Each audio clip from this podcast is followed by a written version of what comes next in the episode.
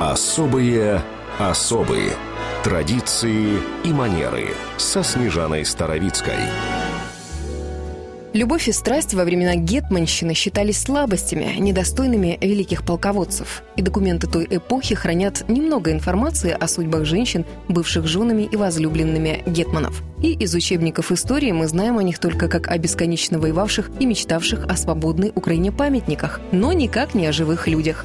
Вторая жена Богдана Хмельницкого, Елена, до сих пор вызывает неоднозначную реакцию у исследователей. Она была сиротой и жила в доме тогда еще не Гетмана, а чигиринского сотника, своего опекуна, помогая ему по хозяйству после смерти первой жены. В девушку влюбился подстароста Степан Чаплинский, имевший земельные претензии к Хмельницкому. Когда Богдан отсутствовал, Чаплинский забрал Елену и все ценности из его имения, которое сжег. В ответ Хмельницкий подал жалобу королю и сенату, а, не найдя справедливости, поднял восстание. Некоторые польские историки считают, что это сам Гетман похитил Елену у Чеплинского, женился на ней, а позже убил.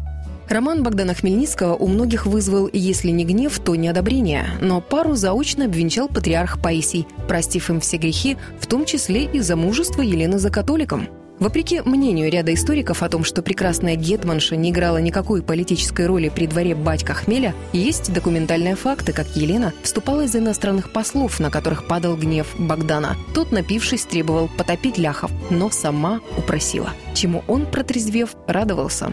Старший сын Хмельницкого, Тимош, ненавидел красивую мачеху. В 1651 году, когда Богдан готовился к генеральному сражению под Берестечком, Тимош, прекрасно зная о взрывном характере отца, улучил момент и обвинил Елену в хищении золота и измене, основываясь на показаниях слуги, которые были даны под пытками. Пока Гетман не протрезвел и не передумал, поспешил исполнить приговор. Хмельницкий впал в тоску и пил на протяжении всего похода вплоть до самой битвы.